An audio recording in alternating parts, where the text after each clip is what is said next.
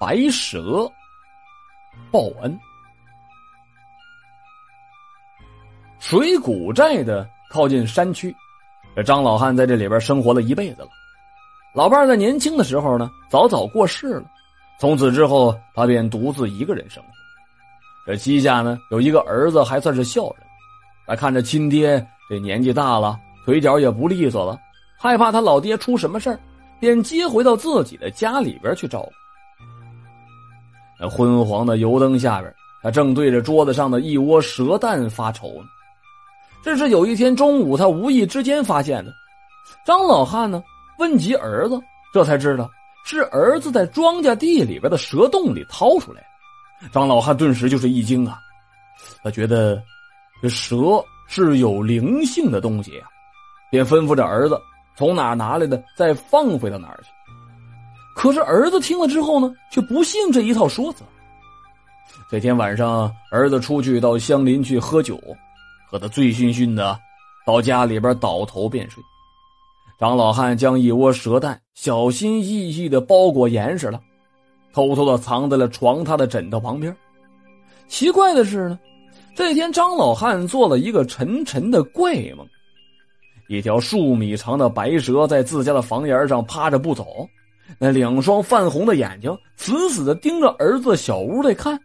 他一个机灵就起身了，赶紧跑进了屋儿子的屋子里边看看发生了啥事儿没有。结果见着没事儿，这才放心下来。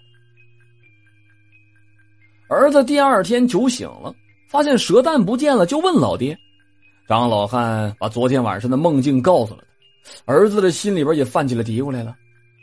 在下午干活的时候，俩人一起找到了原先的那个蛇洞，把蛋放了回去。从此之后呢？这日子才恢复了平静。老人再也没有梦见过那条蛇了，反倒是他的庄稼里边呢，那长得黑黝黝的，比周围的长势都要好很多。就这么着，一晃五年过去了，张老汉这身子骨是一天不如一天了，终于在七十五岁那年瘫在了床上，一病不起。儿子花光了家里边所有的积蓄呀。可是张老汉还是闭上眼睛。出殡之前的半夜，儿子身穿着孝衣，跪在棺材前面守夜。突然之间，天空当中就是一声炸雷，下起了大雨来了。一条不知道是从哪儿钻出来的白蛇，扭动着身子，慢慢悠悠的盘在了棺材前面，一动不动的。张老汉的儿子当时就吓懵了，他从来都没有见过这么长的蛇呀。约么着过了能有七八分钟吧，那白蛇蜷缩着身子就离开了。他缓缓的回过神来，狗娃，狗娃，棺材里边的张老汉突然之间醒了，喊着儿子的小名。这儿子惊慌失措，慢慢的靠近了棺材，伸手摸了摸老人的鼻息，又掐了一下自己的手腕子，这才赶紧的扶起了张老汉。张老汉情绪稍微的稳定了之后，一头雾水的，但是满脸欣喜的儿子却听了老人讲的故事之后，庆幸着当初把那蛇蛋给送回去了。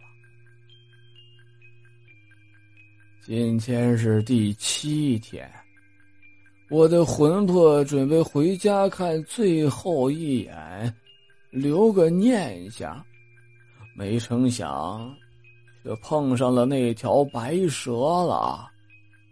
他将修炼百年的灵气都给了我，我这才活了过来。